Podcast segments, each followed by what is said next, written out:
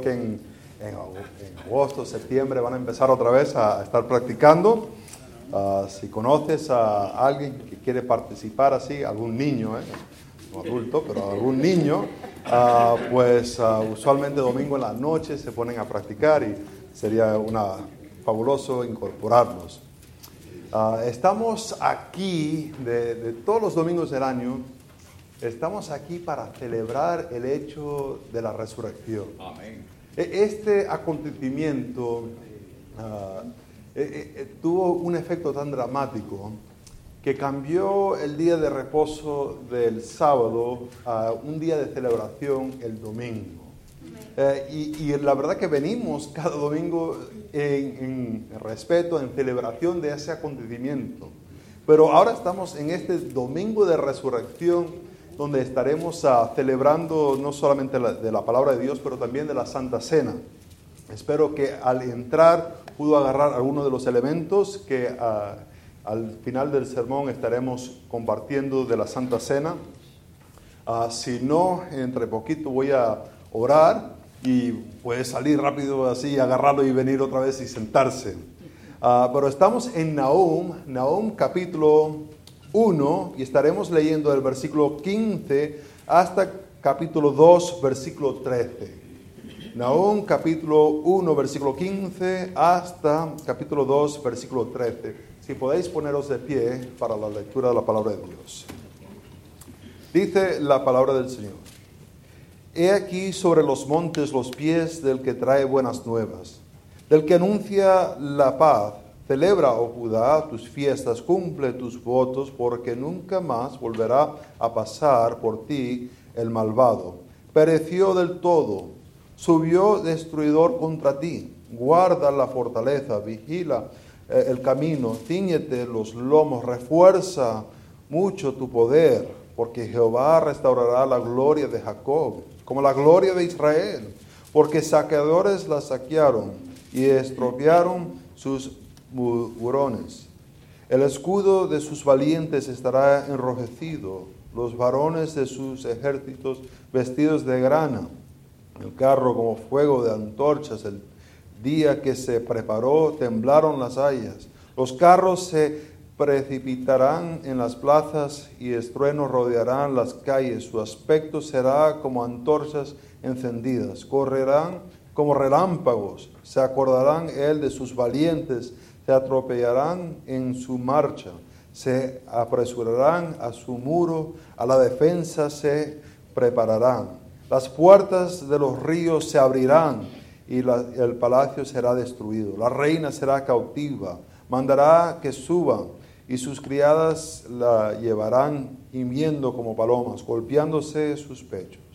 Fue Nínive de tiempo antiguo como estanque de aguas, pero ellos huyen dicen, deteneos, deteneos, pero ninguno mira, saquead plata, saquead oro, no hay fin de las riquezas y suntuosidad de toda clase eh, de efectos codiciables. Vacía, agotada y desolada está, el corazón desfallecido, temblor de rodillas, dolor de las entrañas, rostros demunados ¿Qué es el que guarda el guardia de leones y de la majada de los cachorros de leones? ¿Dónde se recogían el león y la leona y los cachorros del león? No había quien los espantase.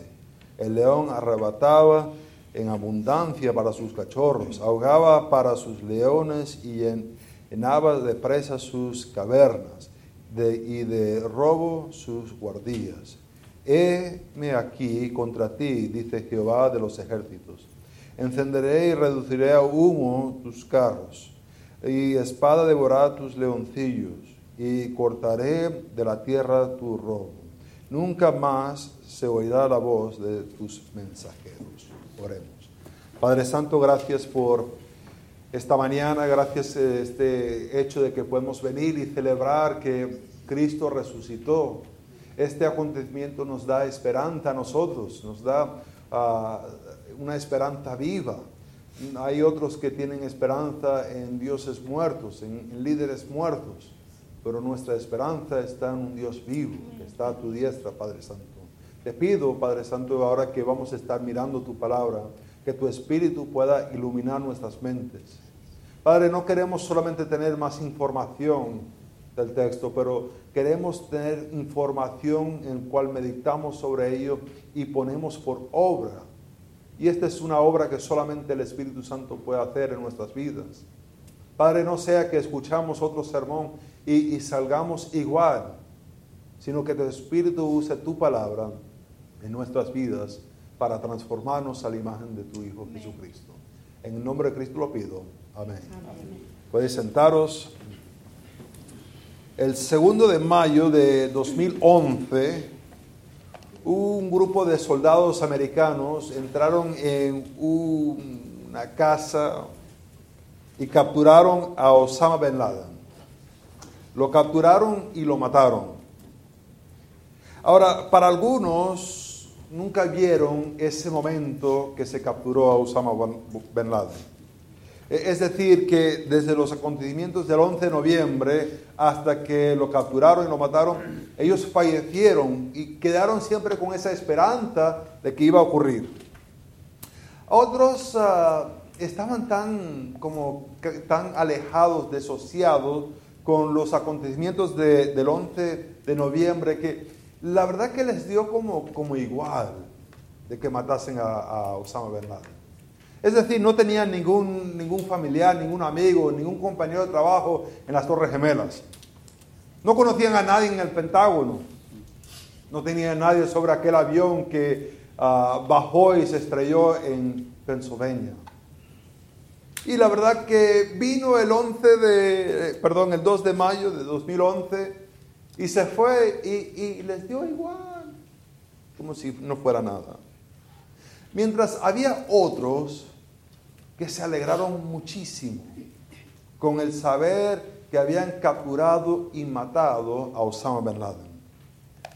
Ahora, no estoy aquí para justificar ninguno de los lados. No estoy para aquí justificar los que le dio igual. No estoy aquí para justificar los que se ah, eh, eh, festejaron con el acontecimiento que lo habían matado. Sino solamente para mencionar el hecho de que había reacciones diferentes y las reacciones diferentes de las personas que estaban muy, muy, muy ah, favorables sobre el hecho de que había sido muerto eran personas que, aunque amaban al prójimo, amaban a su prójimo más que amaban a Ben Laden. Y el hecho de que habían perdido un ser querido, le daba más placer el hecho de que esta persona sea juzgado en esta forma. Es decir, tenían ellos un amor para el prójimo más que el amor para Laden. Y es posible tener un amor hacia, por decir, una forma de justicia, donde se ve el castigo del injusto como algo favorable. Ahora diríamos nosotros, eh, es que me suena eso muy difícil, eso de aceptar la muerte de muchos. Y vemos este capítulo y, y nos choca un poco fuerte, porque se trata de violencia. Y en verdad lo que vamos a ver que es, se trata de las buenas nuevas de castigo. Ahora, ¿cómo pueden ser las buenas nuevas de castigo? Tenemos una visión profética que ha sido escrita en forma poética. Y, nos dicen unos acontecimientos que la verdad, eh, estos acontecimientos la podemos leer en, relatos históricos de la antigüedad. Eh, ah, personas que eran historiadores seculares, es decir, fuera del contexto de la Biblia, podemos ir y estudiar acerca de este acontecimiento que en el, año 612 antes de Cristo, Babilonia y los medos atacaron a Nínive. Atacaron y destruyeron la ciudad. Ahora era curioso, por casualidad, esas casualidades que ocurren, justo antes que atacasen, el río se, elevó mucho, mucho, mucho. Y el río ah, pasaba por todo el medio de la ciudad y en eso que ese río se elevó muchísimo, muchísimo, derrumbó el muro y derrumbó y dejó una brecha grande, más o menos de dos kilómetros. y dio una puerta abierta para el enemigo entrar. Curiosamente, e, ese aguacero que derrumbó el, el muro, de repente bajó también y dejó todo un espacio para los babilonios y los medos entrar y atacar. Este acontecimiento se puede estudiar históricamente.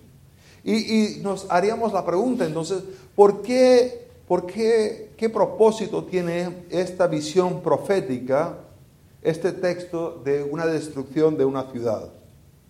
Ah, ¿Por qué? Parece tan particular como ah, un mensaje sobre una ciudad antigua. ¿Qué tiene esto que ver con nosotros? ¿Y, cuál es el punto principal de tenerlos en la escritura? Si tenemos relatos históricos, ¿para qué poner esto aquí en este, en este texto? Tiene que ver con una ciudad, una ciudad que a lo mejor si les muestro un globo, le digo, ¿dónde está Nínive aquí? A algunos dirían que está por allá por Caracas, otros dirían, creo que está por Rusia, no sé. Otros dirían, pues creo que es más o menos Egipto, pero todos estarían equivocados. ¿Qué tiene que ver este texto? Es decir, ¿qué tiene que ver este texto con la iglesia local en el Nuevo Testamento? ¿Qué tiene esta visión profética que ver ah, con nosotros? Y especialmente en un domingo de resurrección. Es lo que vamos a estar mirando, que eh, ¿será que este texto solamente es un texto histórico? ¿O tendrá alguna cosa en esta, este poema profético que ver con nosotros? Y para responder esto vamos a tener que mirar a este texto un poco más detallado. Ah, vemos que este texto tiene que ver más, más que solamente con un acontecimiento de un ataque. Ah, cristianos deben regocijarse que Dios es justo y él juzgará a los malvados. Es lo que vamos a estar mirando en este capítulo. Eh, empezamos con el versículo 15 de capítulo 1. El, capítulo, eh, el versículo 15 de capítulo 1 en el texto hebreo está relacionado con capítulo 2. Y, lo que es curioso es que uh, versículo 15 y versículo 13 de capítulo 2 empiezan con la misma palabra en el texto hebreo y, forman como ah, un paréntesis para decir, estos, eh, aquí empieza el texto y aquí termina el texto. ambos versículos empiezan con la misma palabra y como que en su forma poética dicen, estos son los límites de este mensaje.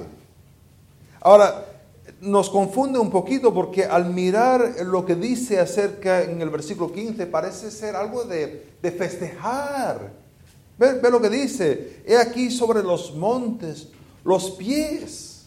Los pies. Los pies. Imagina la gente caminando en sandalia por esos, esos caminos de, de polvo y de tierra.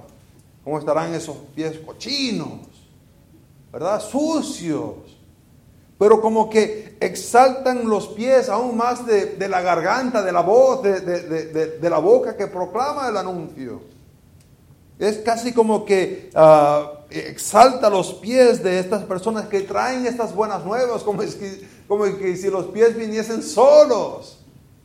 Que los pies están llevando este mensaje. ¿Qué mensaje es? Es un mensaje donde Judá podrá celebrar otra vez, donde Judá podrá cumplir sus votos, donde el malvado ah, pereció del todo. Y, tiene esta idea de regocijo y de repente entra en capítulo 2 y, y, parece todo de destrucción. ¿Qué tiene esto que ver el uno con el otro? Pues ya lo vamos a ver. En capítulo 2, versículo 1, dice que subió el destruidor contra ti. Se ha tratado de examinar quién es este destructor, quién es esta persona que, que viene en contra. Y se ha dicho que a lo mejor es el, rey de Asiria, otros dicen que a lo mejor es, es el rey de, de, Israel, pero en sí, en su contexto, cuando estamos mirando, el que viene en contra, el destruidor, va a ser Dios. Es Dios mismo que en su providencia, en su soberanía, va a destruir a Siria. Usará a soldados de los babilonios, usará a los soldados de los medos, pero Él es el que va a venir Y, ve lo que dice, anima al pueblo, anima a, anima a Nínive a, que se fortalezca, que, venga con toda su fuerza, reúne sus fuerzas, reúnense. Pero ¿de qué va a servir? Versículo 2 dice, Jehová restaurará la gloria de Jacob. Aunque, aunque tratas de, de, venir con todas tus fuerzas, no vas a poder en ninguna manera a resistir porque Dios va a hacer una obra. Él tiene un plan para restaurar a Jacob. Pero ojo, no es solamente Jacob, aquel, aquel que engañaba, aquel que mentía, aquel que se ponía el pelo de, de, la cabra para que su padre lo sintiese y pensaba que era el hermano, el que se robó la, la primogenitura. No, no, no. ¿Quién va a restaurar? La gloria de Israel aquel que él cambió en su momento. No lo dejó así como a Jacob, pero lo cambió y vivió diferente después de ese encuentro con Dios. Dice Dios lo va a restaurar, aunque se reúne todas las personas. No importa, Dios tiene un plan soberano que cumplirá para su elegido. Y es para restaurarlo. Ahora dice que los saqueadores saquearon. Entró a Siria en, 721. Nínive entró a Israel en las, en las diez tribus del norte y entraron y, destrozaron, destruyeron. Tuvieras esa tierra como describe, ah, estaba desolada. Se llevaron a, las, diez tribus ah, en cautiverio. ¿Qué esperanza hay para hacer tener un pueblo otra vez? Dios dice, no importa aunque la saquearon, Él la va a restaurar. Dice, ahora entra en esta parte del versículo 3 hasta el versículo 7 y habla acerca de los soldados que Él va a usar para castigar a Siria, para castigar a Nínive. Dicen que estos escudos de estas personas vendrán enrojecidos. Ah, estarán vestidos de grano, de rojo, y sus carros ah, tendrán, parece que serán con antorchas. Es decir, que no están usando camuflaje para, tratar de esconderse, sino que vienen de lejos marchando con, con vestidura para que se mira bien de lejos. No están así escondidos, vienen con una arrogancia para atacar. ¿Te imaginas estando atrás del muro, mirando ese montón de personas viniendo? Y vienen para que los puedas ver. La idea es, témeme. Dios los va a usar ¿Y qué va a pasar? Pues ahí en sus, en, sus calles, en sus plazas, sus carros se, estarán ah, yendo por toda parte sin ningún problema. No podrán detenerlos. Eh, estarán sus carros entrando por, por sus calles, por sus plazas. Eh, es como que es el sitio donde ellos se van a, a jugar van a entrar en cada aspecto de la ciudad y no habrá manera para pararlos. Eh, dice que subirán por los muros, eh, ah, entrarán, van a tratar de preparar alguna defensa, pero no, no servirá de nada. En el versículo, ah, en el versículo 8, eh, fue Nínive, tiempo antiguo, como un estanque de aguas, pero ellos huyen. ¿De qué sirve tener un estanque si tiene un hueco? En su momento, pues sirve bastante bien. ¿Te imaginas teniendo una piscina que tiene un hueco? Lo que tienes es un hoyo en la tierra solamente, ¿verdad? Se, va todo el agua y lo que tienes ahí es un hoyo. Así está Nínive, que en su momento era un tiempo donde era como un, un estanque de agua, un sitio bonito, pero huye y aunque griten, deteneos, deteneos, nadie se para de escuchar. Entran las personas y toman su oro, toman su plata. Y no hay nada que puedan hacer.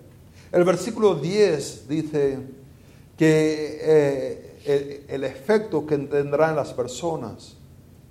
Dice que en los corazones desfallecidos, temblor de rodillas, eh, tanto el temor que se estará moviendo el uno contra el otro. Me dijo uno de los padres que peque que vino acá, acaba de, cantar, estaba muy nervioso. Es más, ah, antes de venir para acá, eh, el pobre, la pobre estaba vomitando. Tan nerviosa, eh, como le, pone usted así cara amargada, que estaba con tanto temor. No, mentira, mentira. Ah, así estarán temblando ellos. Estarán temblando. Y, no solamente temblando, pero el dolor de entrañas que tendrán. Y los rostros demudados. La, la, idea tiene que, la, la, idea es cuando la persona se espanta tanto que la cara se le pone blanco. Pero aquí tiene como que doble sentido porque no solamente blanco de ser espantado, pero también cuando la persona muere, todo el color desvanece de su cara. Y, es como que tiene doble significado, que lo que causará esta destrucción de este ejército que Dios usará en contra de Nínive, lo que traerá es muerte para ellos. De repente en el versículo 11 y 12 como que cambia, y, y cambia un poco para hablar de unos leones.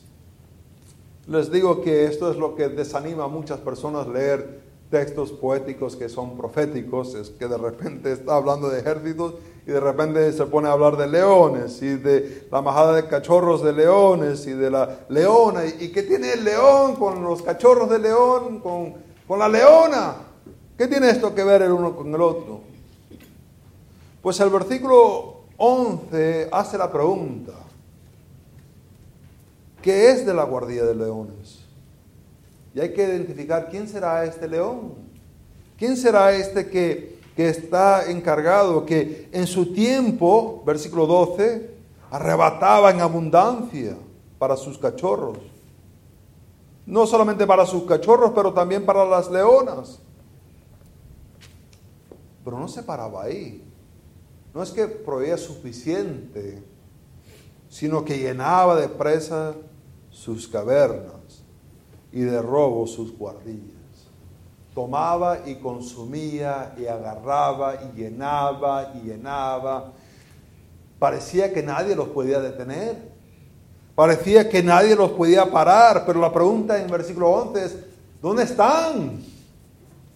¿Qué hay de ellos? Ah, es que el Dios ha venido contra ellos. El que se pensaba que iba a destruir todo que consumía todo, pues nunca se había encontrado con un Dios tan poderoso. Y al encontrarse con este Dios no pudo hacer nada. Y eso nos lleva a nuestro versículo 13, que dice, heme, aquí contra ti, dice Jehová. Pero no solamente Jehová, pero se indica de una manera muy específica es Jehová de los ejércitos. Ahora, siempre ah, ah, trae algún significado cuando los reyes ah, se visten de ciertas cosas. Hay, por ejemplo, en la vestidura de, fiesta, cuando el, soberano, el rey, el presidente se viste de, gala para alguna fiesta. Ah, pero en, su momento para guerra, pues tienen esa pinta de que están listos para la guerra. Y, están así como que ya en su vestidura. Ah, no he conocido yo ah, España en su tiempo de guerra. Pero de vez en cuando el rey tiene que salir para hacer algunas cosas con, los soldados. Y, y, la vestidura que tiene no es igual. De repente sale así todo en uniforme, con montón de plaquitas por todo esto, ¿no? Y con un sombrero y todo. Aquí lo distingue Jehová, Jehová de los ejércitos. Es el que va a estar luchando.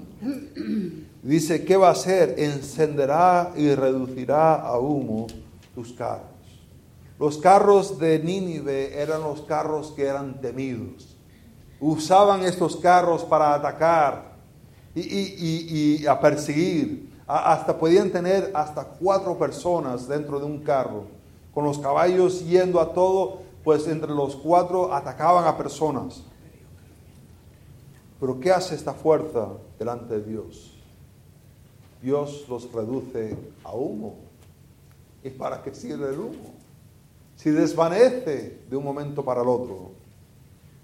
Dice que la espada devorará a tus leoncillos y cortaré ah, de la tierra tu robo.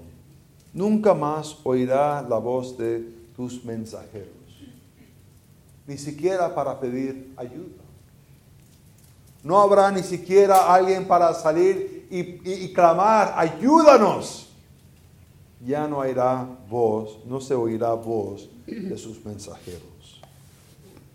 Ahora, al mirar esto, nos hacemos otra vez la pregunta, madre mía, ¿qué, qué propósito tiene este, esta visión profética, este texto de una destrucción de la ciudad? ¿Qué, pésimo es esto. Esto como que no tiene que ver con la vida que estamos celebrando. ¿Cómo pueden ser buenas nuevas de castigo?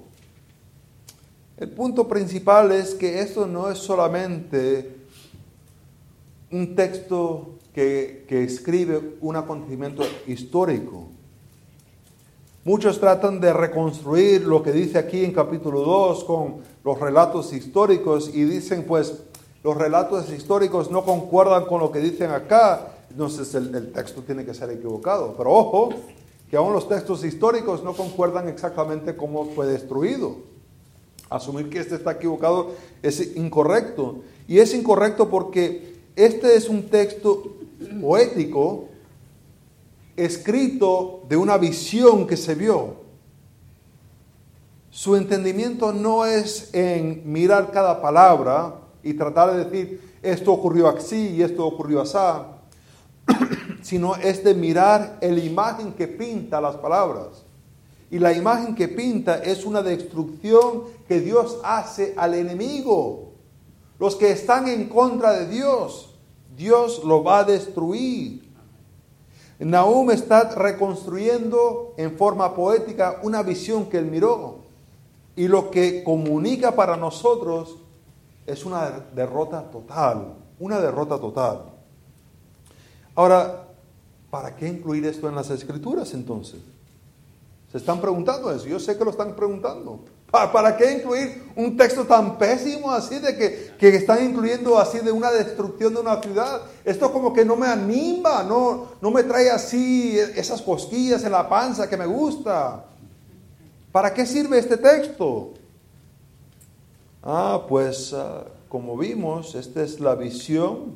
Este es en capítulo 1, versículo 1, dice profecía sobre Nínive.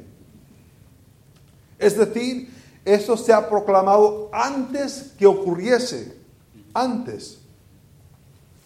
Ya Dios está diciendo, esto ocurrirá. Como un texto profético, dice que Dios hará esto y se cumplirá. Los elegidos, Israel, pueden regocijarse y adorar a Dios que traerá a, juicio los injustos. Y también nos dice que los que son malvados perecerán. Ahora, al mirar esto, ¿qué debe uno decir? Pues el sabio miraría este texto y diría, madre mía, si Dios va a castigar al malvado y va a ser fortaleza, como dice en capítulo 1, versículo 7, a, los que buscan a Él, el sabio dice, buscaré a Dios. Me humillaré y me arrepentiré y buscaré a Dios, clamaré a Dios, iré a Él para ser mi fortaleza. No lo dirá solamente en palabras, pero con acciones. Ojo que tenemos un montón de personas que dicen cosas, proclaman verdades, dicen toda cantidad de cosas. Hasta a lo mejor alzan las manos y se mueven de un lado para el otro. Pero ya el lunes, cuando están en su casa, cuando ya están viviendo en su trabajo, están haciendo sus cosas, no se muestra que están buscando a Dios como refugio en su vida. Dirías, pues esta persona es inconversa. No, no hay nada que ver con lo que ha dicho el domingo. El necio dice, estoy bien como estoy viviendo. El necio mira esto y dice, ¿sabes qué? Voy a decirle con mi boca que amo a Dios, pero con mis acciones me voy a servir a mí mismo. Con mi boca voy a decir esto y con mis acciones haré aquello. Es lo que hace el necio. Hay dos opciones aquí en este texto. El ser sabio y humillarse delante de Dios o el ser necio y seguir haciendo lo que uno está haciendo. Ahora, ¿qué preferías para ti? Eh, supongamos que estás proveyendo todo lo necesario para alguien. Usualmente pensamos en nuestros hijos, ah, pero estás proveyendo para alguien todo lo que necesita. Y la persona te dice toda cantidad de cosas. Voy a sacar la basura, te voy a cortar la grama, te voy a pintar la casa, te voy a poner techo nuevo, aire nuevo, todo, todo. Año tras año no hacen nada, nada, nada, nada. Te come la comida, te deja los platos y los vasos, todo por la casa, la ropa así tirada por todas partes. Yo, yo te voy a lavar la ropa, te dice. Y, y, mira, por lo menos cuida tu parte. No, me, cambies el techo, no me cambies el aire, no me pintes la casa. Tú solamente recoge lo tuyo. No, yo lo voy a hacer, no, no solamente lo mío, pero lo tuyo también, yo te lo voy a hacer. Y día tras día, ni lo suyo hace. ¿Prefieres a alguien que te dice con la boca que te ama y que te va a servir? ¿O prefieres a alguien que te dice con la boca y que lo haga con sus acciones? Dios quiere personas que lo digan y que lo hagan. Amén. Ahora miramos esto y pensamos cuál es el punto principal para una iglesia local en el Nuevo Testamento. ¿Qué tiene esta visión profética que ver en forma poética con nosotros? ¿Qué, punto tiene? Y creo que el punto principal que este texto ah, nos muestra es que nos muestra el carácter de Dios. Y si nos muestra el carácter de Dios, significa que en el Nuevo Testamento debería ser revelado también esta característica de Dios. Y la pregunta es, ¿acaso el Nuevo Testamento ah, revela esto? Y la respuesta es sí. Dios juzgará a los malvados, a los pecadores. Ahora yo sé que todos ustedes saben esto, pero me he dado cuenta en los años de estar involucrado en el ministerio que las personas que menos saben el Evangelio son las personas que vienen más a la iglesia. E-, es decir, que cuando le pregunto a alguien, ¿por qué sabes tú que eres salvo? Empiezan con, ah, hice una oración, llené una tarjeta. Entonces, yo sé que ustedes saben todo esto, pero escúchenlo otra vez conmigo. Dios juzgará a los malvados. ¿Quién son los malvados? Vamos a Romanos capítulo 3. Romanos capítulo 3, versículo 23. Dice, por cuanto todos pecaron y están destituidos de la gloria de Dios. Yo sé que no solemos hablar, ustedes responder en este, en este servicio, pero vamos, que es día de resurrección. Según este texto, ¿cuántas personas son pecadores? Todos. Todos, todos somos pecadores. Entonces, si Dios juzgará a los malvados, los malvados somos todos. Y la pregunta entonces, ¿qué será el castigo para los malvados. Vamos a Romanos capítulo 6, 23. Romanos 6, 23. Dice, porque la paga del pecado es muerte, mas la dádiva de Dios es vida eterna en Cristo Jesús, Señor nuestro. No sé si has tenido alguna vez un padre, un tío, un abuelo que te dice, mira, quiero que me cortes la grama y te voy a pagar 5 dólares, 10 dólares, yo qué sé. Es decir, el hacer ese trabajo es la paga que vas a recibir, los 10 dólares, los 5 dólares. La vida en pecado tiene una paga. Es algo que vas a recibir a consecuencia de vivir una vida en pecado. Según este versículo, sé que no solemos responder, pero según este versículo quiero que me respondan, ¿cuál es la paga del pecado? Muerte. La muerte. Es una separación. Nacemos separados de Dios. Lo puedes leer en, Romanos 5, del 12 al 21 donde en Adán hemos pecado todos y, y todos somos separados de Dios. Nacemos ya con la ira de Dios sobre nosotros. Pero ¿qué pasa si morimos esa condición de pecado? Pues nos tenemos que ir a Apocalipsis capítulo 20. Apocalipsis capítulo 20 del versículo 11 hasta el versículo 15 es una escena en el futuro. Dice, y vi un gran trono blanco y al que estaba sentado en él, delante del cual huyeron la tierra y los cielos, y ningún lugar se encontró para ellos.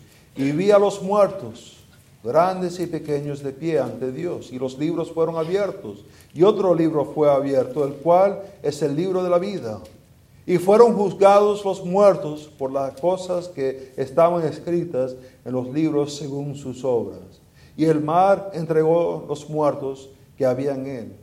Y la muerte y el Hades entregaron los muertos que había en ellos.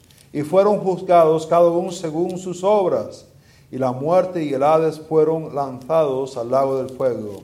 Esta es la muerte segunda y el que no se halló escrito en el libro de la vida fue lanzado al lago de fuego.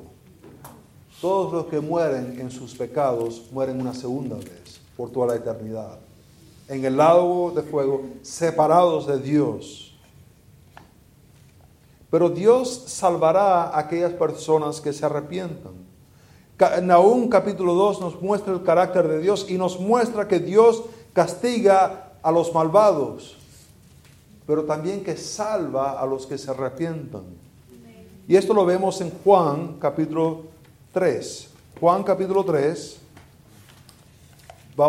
versículos muy famosos, el 16 hasta el 18. Dice, porque de tal manera amó Dios al mundo que ha dado a su Hijo unigénito, para que todo aquel que en Él cree no se pierda, mas tenga vida eterna. Según este versículo, ¿qué tiene que hacer la persona para tener vida eterna? ¿Qué tiene que hacer la persona para tener vida eterna? ¿Rellenar una tarjeta? ¿Hacer una oración con el pastor? ¿Qué tiene que hacer? Creer.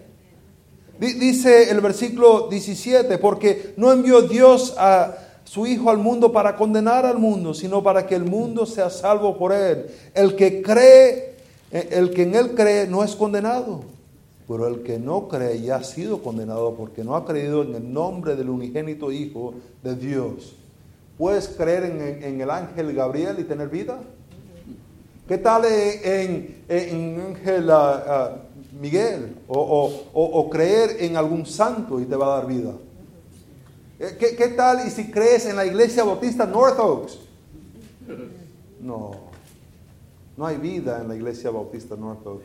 Solamente hay vida en Jesucristo y el creer en Él. Ahora, ¿qué significa el creer en Él? Es que es creer que Él tomó la ira de Dios y la apacentó. Es decir, que en su muerte Él pagó y te rescató del pecado. Es decir, que Él reconcilió tu relación con Dios en su muerte. Esto es que Él actuó como un sustituto en tu lugar cuando murió en la cruz. ¿Qué significa creer en Él? Es creer estas cosas. Ahora, ojo, muchos usan, muchos usan este hombre que se convirtió en la cruz ah, como un modelo. No, sé por qué lo hacen, ah, pero dice, e, ese hombre en la cruz ni se bautizó, ni tomó la Santa Cena, ni sabía doctrina, no sabía nada, solamente puso su fe y Dios dijo, ah, hoy estarás conmigo en paraíso. Y lo usan como el ejemplo para la vida cristiana. Y digo, qué absurdo. El punto principal de eso no es la vida cristiana, es el poder de la salvación que Dios ofrece. Vemos muchos textos que nos dicen que deberíamos vivir diferente después de, recibir a Cristo como nuestro Salvador. Él no es el modelo para nosotros. Cristo es el modelo que siempre glorificaba al Padre. Hermanos, no usan a ese... Por la gracia de Dios Él se salvó, pero no lo usen como un ejemplo de cómo deberías vivir la vida. Sin doctrina, sin, tomar de los elementos, sin, sin nada. No lo usen a Él. Porque tenemos más escrituras que nos dicen cómo deberíamos vivir. Ahora, Nahum reveló el carácter de Dios. Dios es compasivo para aquellos que solamente lo adoran a Él. Los que lo adoran a Él con sus palabras, que adoran a Él con sus acciones, con su mente, con sus fuerzas. Dios es fiel para sus elegidos. Israel iba a poder celebrar otra vez porque Dios es fiel en restaurar. Dios es justo. Tiene misericordia, pero su misericordia se caduca. No pienses que va a seguir y seguir y seguir. Hay momentos que se termina y después hay juicio. ¿Qué deberías hacer con este conocimiento? Algunos pues dirán, pues, ¿Qué cosa? Yo me imaginaba algo de la resurrección, se puso a hablar de Naomi. Vamos a comer, ¿vale? Y no tendrá ningún impacto en su vida. No van a meditar para nada. Seguirán haciendo lo que están haciendo. El sabio buscará refugio en Dios. Buscará y, y confiará solamente en Dios. No solamente por palabras, pero por acciones. Cristianos deben regocijarse en un Dios justo que juzgará a los malvados. Y esta es muy buenas noticias si estás en Cristo. Tendrás salvación. Amén. Oremos. Padre Santo, te pido ahora que vamos a entrar en la Santa Cena y, y considerar este texto. Te pido ahora que podemos examinarnos para tu honra y tu gloria. En el nombre de Cristo pido. Amén. Hermanos, les invito a ir en sus Biblias a 1 Corintios, capítulo 11. Dice eh, las Escrituras, 11, versículo 11 de 1 Corintios, versículo 27. De manera que cualquiera que comiere de este pan o viviera esta copa del Señor indignamente, hay una advertencia que será culpable. Por tanto, nos dice en el versículo 31 que debemos examinarnos, mirar que no hay ningún pecado en cual seguimos cometiendo, que no hemos confesado delante de Dios.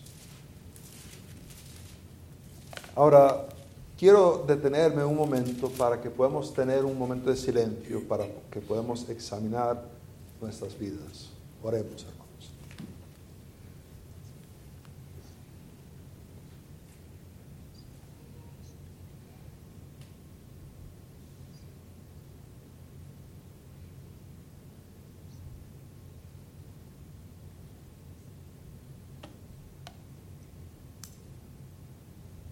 Padre Santo, gracias que Cristo murió por nosotros.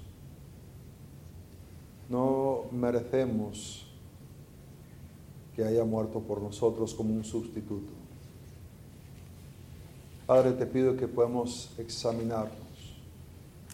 Sabemos que según 1 Juan 1.9 que tú eres fiel y justo para perdonar nuestros pecados, si los confesamos. Padre, no vaya a ser que tratamos de retener algún pecado escondido en nuestra vida. Padre, que podemos traer toda la luz y confesarlo a ti. En el nombre de Cristo lo pido. Amén. ¿Quién puede tomar la Santa Cena? ¿Quién es digno? Pues nadie. En capítulo 10, versículo 16 dice, la copa de la bendición que bendecimos no es la copa de la sangre de Cristo.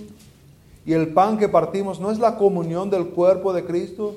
Siendo uno solo el pan, nosotros con ser muchos somos un cuerpo, pues todos participamos del mismo pan. ¿Cómo llegamos a tener salvación? Entre que los muchos todos participamos de un solo pan, que es Cristo. Todos llegamos de la misma manera de la necesidad del pan de vida. Todos necesitamos a Cristo que nos pueda salvar. Ahora, dice en el versículo 23, porque yo recibí del Señor lo que también os he enseñado, que el Señor Jesús, la noche que fue entregado, tomó pan. Hermanos, le quiero animar a abrir la parte blanca y adentro hay un pedacito de pan, a sacarlo. Y le voy a pedir al hermano Rubén si puedes agradecerle a Dios por esa, eh, ese cuerpo que fue entregado por nosotros ah, para nuestra salvación.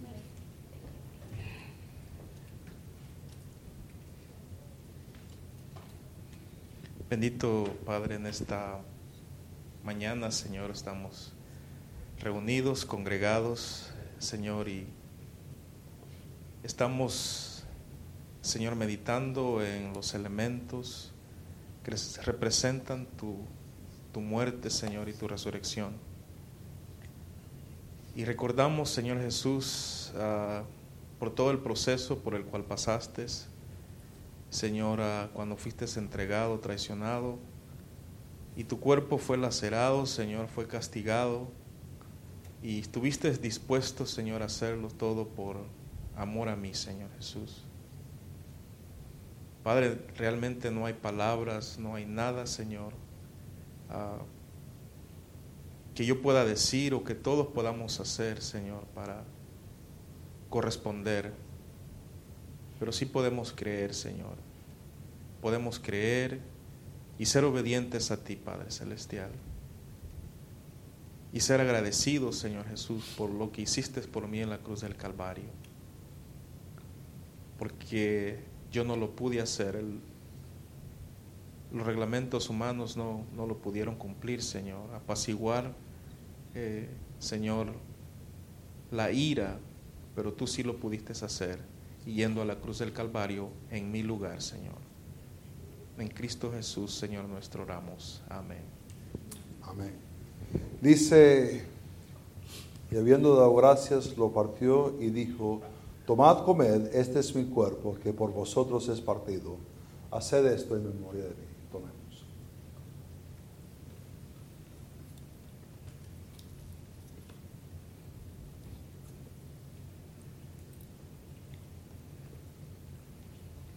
el versículo 25 dice que también tomó la copa. Y ah, les voy a pedir que abran esa parte blanca para exponer la, copa. Le voy a pedir al hermano Roberto si puedes ah, darle gracias a Dios por esa sangre que fue derramada sobre la cruz del Calvario para redimirnos de nuestros pecados. Padre eterno, Qué hermoso es poder celebrar este acontecimiento que nos recuerda la obra redentora de nuestro Señor Jesucristo en la cruz del Calvario, pero también celebrando la resurrección, la cual nos confirma, mi Dios, que por la gracia tuya hemos sido perdonados por esa sangre derramada en la cruz y que simboliza, mi Dios, el perdón de nuestros pecados. Te bendecimos y te damos gracias por esta obra maravillosa que has hecho en nuestras vidas y en nuestros corazones. Gracias a nuestro Señor Jesús, en cuyo nombre oramos. Amén. Amén. Dice, esta copa es el nuevo pacto en mi sangre. Haced esto todas las veces que la vivieras en memoria de mí. Amén.